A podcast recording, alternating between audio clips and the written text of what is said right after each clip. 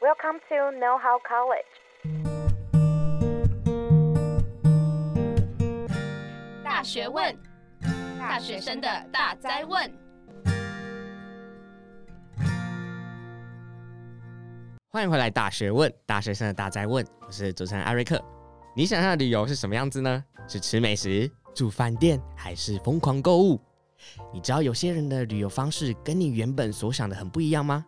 我们今天呢，就邀请到制作旅行 Podcast 节目《解锁地球》的主持人尤尚杰来到节目，来跟大家分享一些有趣的旅游经历、方法，以及从中得到的学习跟收获吧。让我们欢迎尚杰。大家好，我是尤尚杰。那可以请尚杰分享一下你当初为什么要创办这个频道嘛？就是解锁地球。解锁地球是一个旅行历史文化的 podcast 节目嘛，我们每一集主要就是会设定一个主题，然后可能邀请来宾啊，或者我自己讲，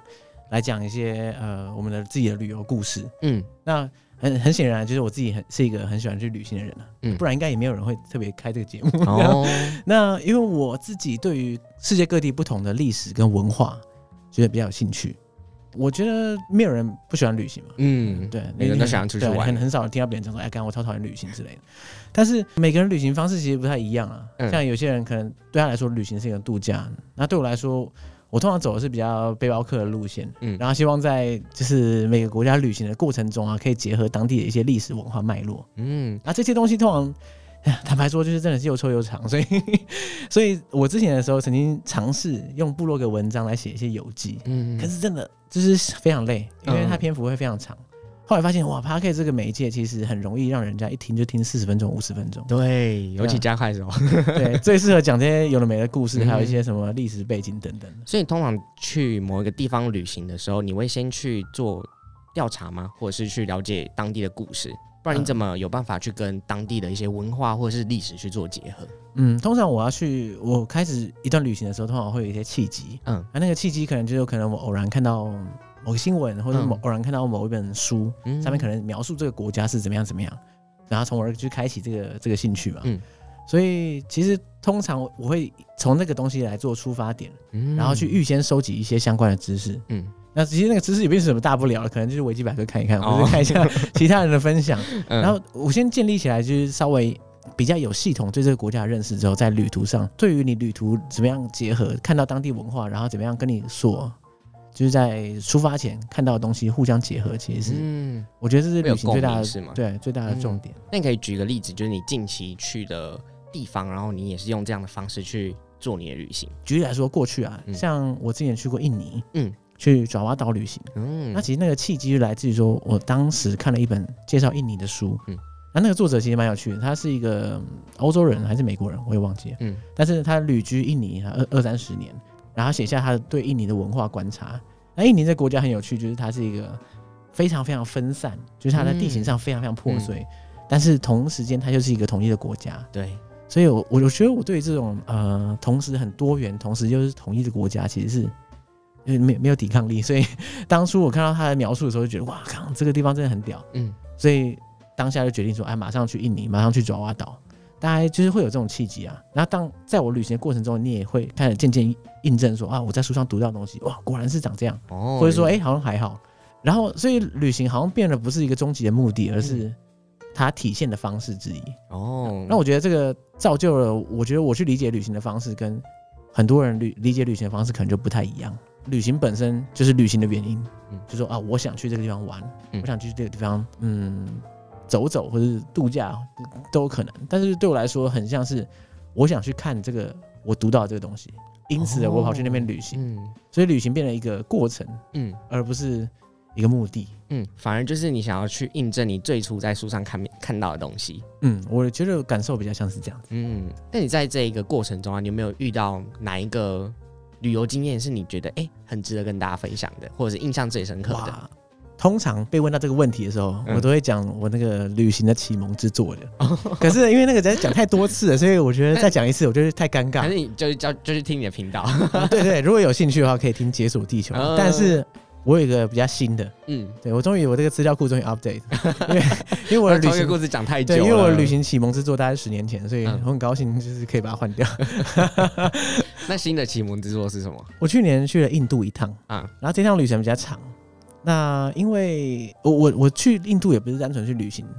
那当初是因为呃，by the way，我就是我去年的时候正好在写那个硕士论文，哦，对，那我在写的过程中，我就要去印度做田野调查，嗯嗯，所以我在印度就是就莫名其妙就待了几个月这样，没有大概两个月了，嗯嗯，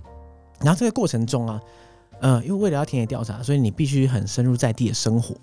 然后你在那边时间又长的情况下，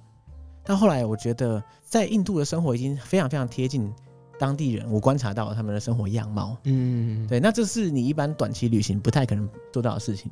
那二来就是印度的文化本来就是算是非常有魅力而且独特嘛。有没有你觉得让你感到文化冲击的地方？其实真的还好，因为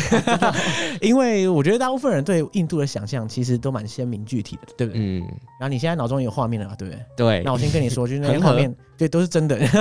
然后你所对印度的所有理解都是基本上都是正确的，嗯因为印度它是一个文化很鲜明，然后文化输出很强的国家，嗯嗯，所以你对它的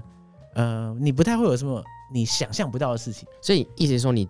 去之前你就已经做好心理准备对了。再来就是我认识也蛮多印度朋友，所以哦我已经还没去之前，我已经做好那个冲击的准备了。结果嗯到当地之后发现，哎呀，好像也还好这样，所以小失望。但是，呃，我觉得最关键的在于说，因为在那边待很久，嗯再加上你平常在那边日常作息，我一边算是某种程度上在那边工作的感觉，对，然后会让你在观看大部分人的生活节奏的时候有不同的视角。嗯，因为你不是是旅，你不再是旅行者，你你是是生活者在那嘛边生活的一个嗯人，所以我觉得这点有很大的差异。那另外，我觉得这这这趟旅程让我有很大的感触，就是说，我相信每个人旅行久了，应该或多或少会有想过一个事情，就是我们平常在台湾的生活，当然很多人会说台湾是鬼岛嘛，对不对。但是你单纯看物质生活的话，因为台湾在世界上是名列前茅，啊嗯而且是非常非常前面的。嗯所以你在旅行的过程中，你会发现说，哎、大部分的国家的生活，如果你单纯看生活品质的话，跟台湾是差距非常大的，而且那个大到会你会很震惊的那种地步。嗯，所以很多人 会，假设你去印度，你可能可能会觉得，哇，印度真的太夸张了，这怎么会这样？可是你回过头来发现，其实夸张是台湾，不是印度。这个台湾太好是吗？就是它其实就是每个国家他们之间的物质条件嗯其实是差差非常非常多的。然后我觉得在越旅行的时候，这个感触会越深。那不得不说到印度，印度是一个贫富差距非常大的国家，嗯所以你在印度的路上走的时候，我发现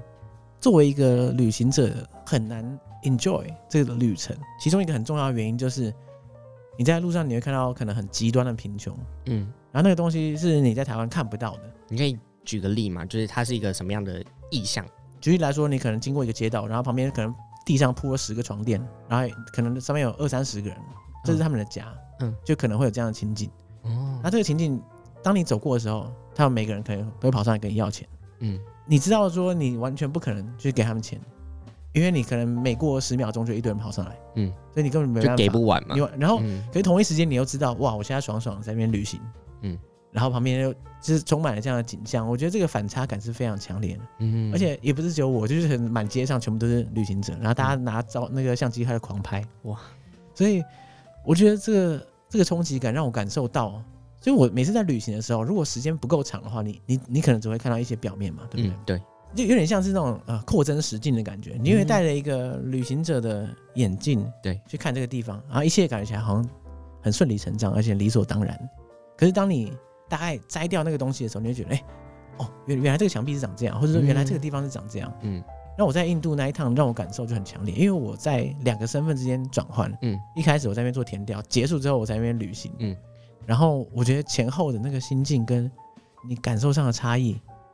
是很强烈的。嗯。可是你刚刚说你在那里算是生活嘛？嗯就是我想知道说你在生活的时候，你有没有遇到哪些你觉得很不习惯的事情？我觉得生活上倒还好，只是在旅行的时候， 那继续发生什么呃就事吗？是大家一定时有耳闻嘛，就是去印度如果食物不注意的话，就会出事嘛。嗯因为我过去的时候，我在东南亚国家横行无阻，从来没有在旅途中什么刷赛或是干嘛，哦，然后所以我自己觉得自己天下无敌。这样听起来在印度后来知道我到了印度， 后来我到印度一开始也是没什么事，嗯然后我想说，哇，看我林北真太屌了。 结果自后到后来到北印度，甚至我也不是吃什么奇怪的路边摊，是到一个餐厅里面吃一个普通的炒面。嗯嗯，然后我就突然中标了，就是可能食物中毒，上吐下泻。嗯嗯，而且我就躺在青旅里面，就完全不能嗯动了，就是只能动就是起来去厕所吐，然后就是回去、回去去拉肚子这样。其实很有趣的就是我在印度大部分的时间就住青旅嘛，嗯，每次我一进到青旅的房间，青旅的房间通常一次有大概八到十个人左右，就来自不同国家会聚在一起。对，然后这八到十个人当中，一定有一两个人躺在床上不能动。然后，然后我就会问他们说：“哎、哎、哎你还好吗？”他们说：“所以哦，嗯我食物中毒这样。所以他们就是就是都是同同路人，嗯是吗对对对对。然后那时候我就想说：“哎、我好，真是太脆弱 了。”然后后来想不到轮到我躺在那里，然后换别人来问我说：“哎、你是怎么回事？”我说：“呃，我我你知道的啊，大家都心领神会。你花一段时间去居住在当地，你可以很融入当地的生活，嗯你去看到他们的生活样态是怎么样。对，那你的节目当中啊，就是有访问过很多个去不同地方旅游的来宾嘛，嗯那想知道说你有没有从他们身上听到哪些故事？哎、你觉得还不错的，然后也觉得哎、让你觉得学习到很多的。”这真的太残酷了吧！我现在选一个就是有点尴尬，然后其他人表示、嗯没有啦， 那 你把应该还好，他们应该就是不会介 意。那我觉得有个很酷的，嗯他们他就是从那个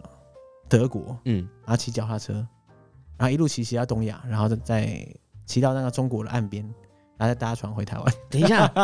这么远，他骑多久啊？可是后来好像骑了一年还是怎样的，我有点忘记具体的时间，但大概是一年吧。他原本只是在德国打工度假，嗯，然后结束之后想说啊，是时候回台湾了。啊，想一想，何不干脆就骑脚踏车回去好了？不是啊、他为什么当初要选择这种交通方式 啊？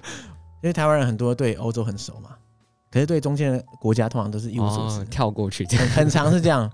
所以当初他想要走这一段，其实一部分原因也是想要迷，怎么说，打开这个地图迷雾吧。嗯，因为通常大家对中间的所知甚少，可是你用实际，你用双脚踩出来一条路的时候，那感觉是蛮不一样。嗯，因为我相信一个就是文化就会渐变了嘛。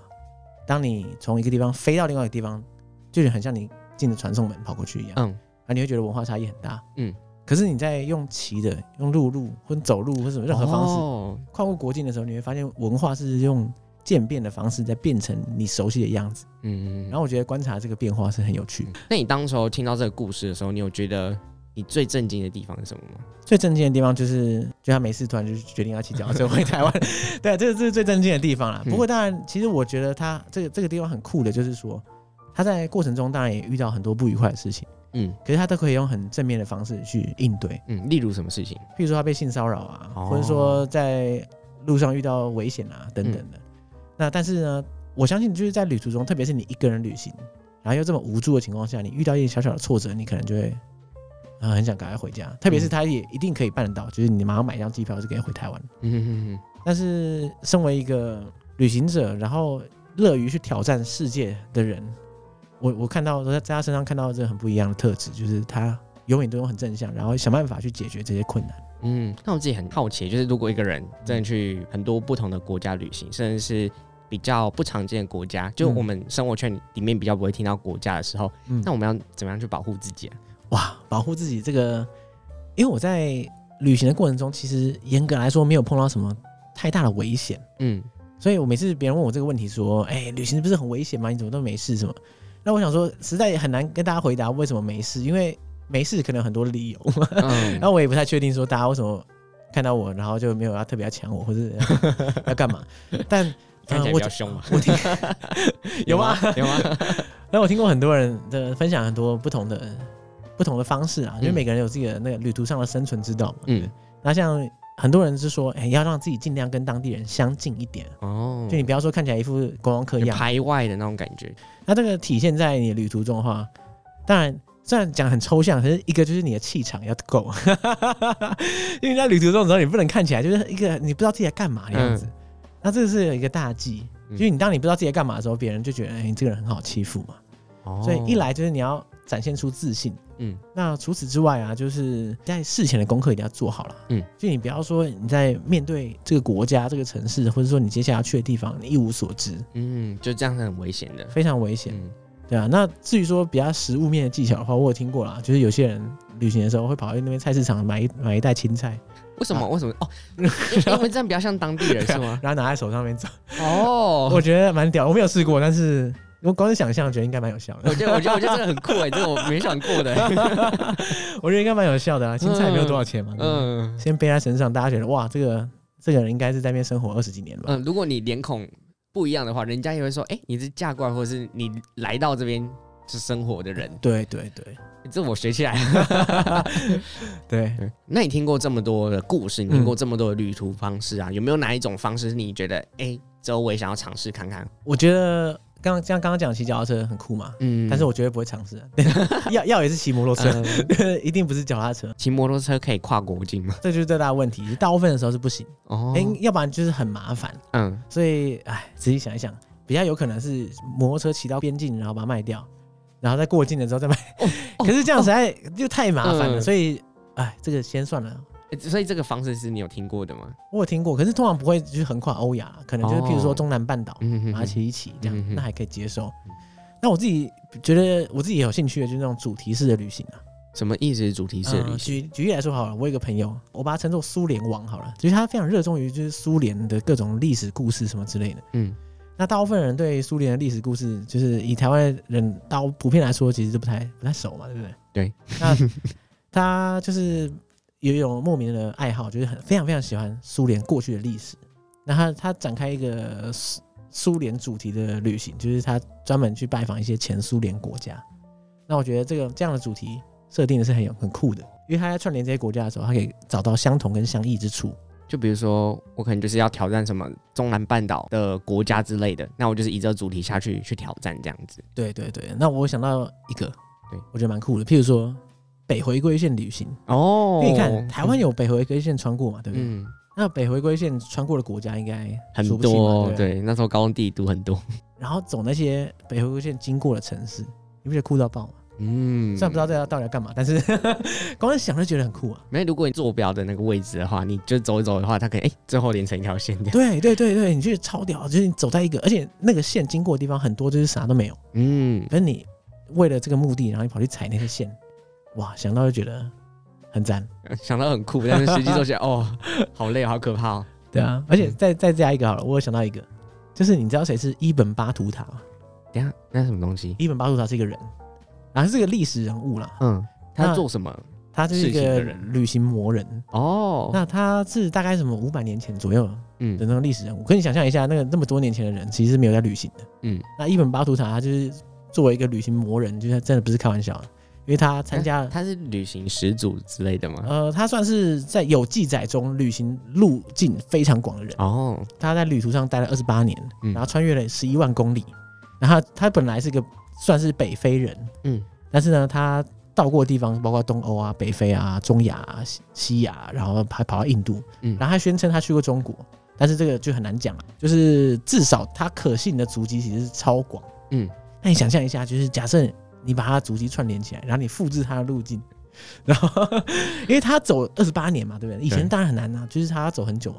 可是如果你现在走的话，那个路径你一年内一定可以走完。哦，绝对可以以。你要复刻就是过去的对五百年的那个历史人物走过的对呃路。对对对对，我我没有听过有人走他的路线，但是我听过有人走马可波罗路诶线。你这边现在讲一讲，真的有人会去做哦真的要做的话，可以来收听《解走地球》，我们有一期专门讲伊本巴图 塔。 哦，所以是之前有也有人走过。呃，他不是走过，他只是单纯讲他的故事而已。嗯嗯嗯，对。你刚刚讲到马可波罗旅线是怎么样？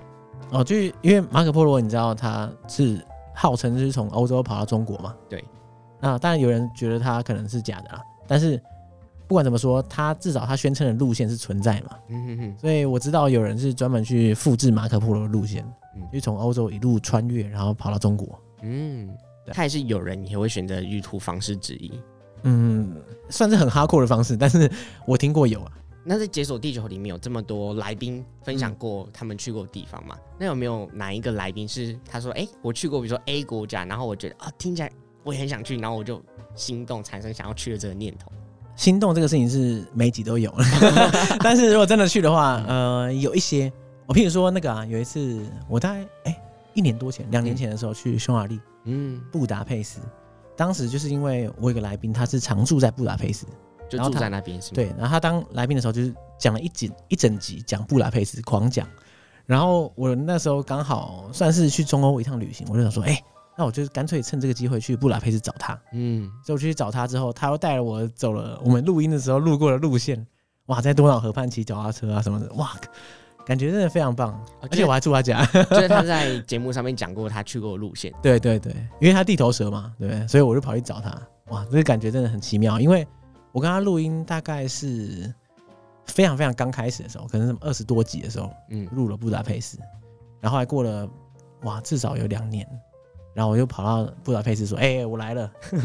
这感觉是很很很奇怪，嗯，就是他有点像是他陪伴陪着你从一开始，然后到现在终于哎、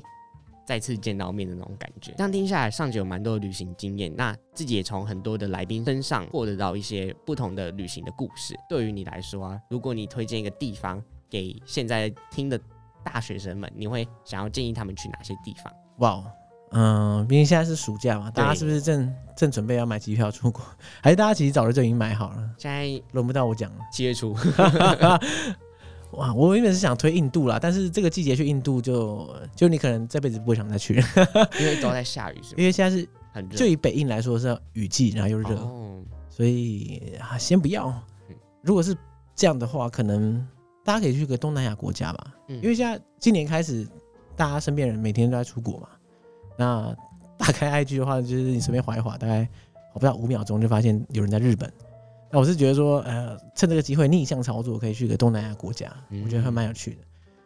像我自己的话，就很喜欢跑东南亚国家。那一部分是因为比较近，二来就是又比较便宜。哦，啊，而且就是有趣的点就是，很多人对我的印象就是我很爱跑东南亚。嗯嗯，可是问题就是说，我虽然去过很多东南亚国家，但是每个都基本上只去过一次而已。然后，可是虽然就即使是只去过一次，还是很多人叫我东南亚王。你就你想象一下，就是你去日本去一次，有人会叫你日本王吗？根本就不 会嘛。哦，你是十次也不会有人叫你日本王，所以就是大家对于那个东南亚的认知其实相对是比较薄弱啊。你连去一次就可以称王，哇，还得了？所以比较适合是因为它离台湾比较近，然后也刚好是因为价格如果有考量的话对也比较便宜它。的门槛其实是比较低的。嗯，所以比较适合就是可以往东南亚国家。那在文化上面或者是当地历史上面啊，你有没有觉得是它那边就是很适合我们就是大学生去探索的？如果说东南亚要入门款的话，那一定是越南嘛，因为越南的文化脉络上跟台湾是比较相近，嗯而且越南人其实长得也比较像台湾人，所以大家在那边可能也不会被认出来是外国人。 然后再来就是因为越南怎么说啊，就种种跟台湾都是比较类似的，嗯，所以你去那边你会觉得你好像有出国，可是好像也没有，这种感觉。那所以我觉得当做入门款是很 OK 的。嗯但如果大家想要进阶挑战文化圈差异比较大的话，就可以试试看印尼啊。哦，对啊这那你刚刚提到，，对，我很喜欢印尼啊。那印印尼的话，很强烈的就是这种伊斯兰的气氛，嗯，就以一个很近的国家，然后你可以感受到这个很多元，然后又同时有很丰富的伊斯兰文化可以体验。我觉得印尼或是马来西亚是一个蛮值得去的地方。嗯，我已经开始心动了， 要订机票了。冲冲冲冲冲！今天感谢上节莅临节目，他先分享了自身旅游经验以及从中获得到的一些收获。接着呢，他告诉了我们在录制《解锁地球》节目时候，从其他旅游专家得到一些经验，以及一些有趣的故事啊，或者是一些可以给大家参考的旅游路线。最后呢，他也给了一些旅游上的建议，对于想要出国体验不同文化的大学生一些方向。希望大家从他的分享当中呢，可以得到对于旅游不同的想象，并实际行动规划一场收获满满的旅程。那我这里想问一下尚杰，如果想听到或看到更多你的分享的话，可以去哪里找到你呢？啊、这个很简单，就到各大 podcast 平台搜寻“解锁地球”就可以找到。那同时我们也有在经营 Facebook 跟 IG，嗯，所以如果想要的话，呃，不管有没有听，可以先追踪啊。 对 OK，、啊，要要找一定找得到的。我们会把相关资讯放在资讯栏哦。那我们大学问，下次再见，拜拜。拜拜。感谢各位的收听。有其他建议、想听的节目主题，或是想对我们说说话，都欢迎在下方节目说明中找到我们的提问回馈箱连结，把你的想法分享给我们哦。我们下集见。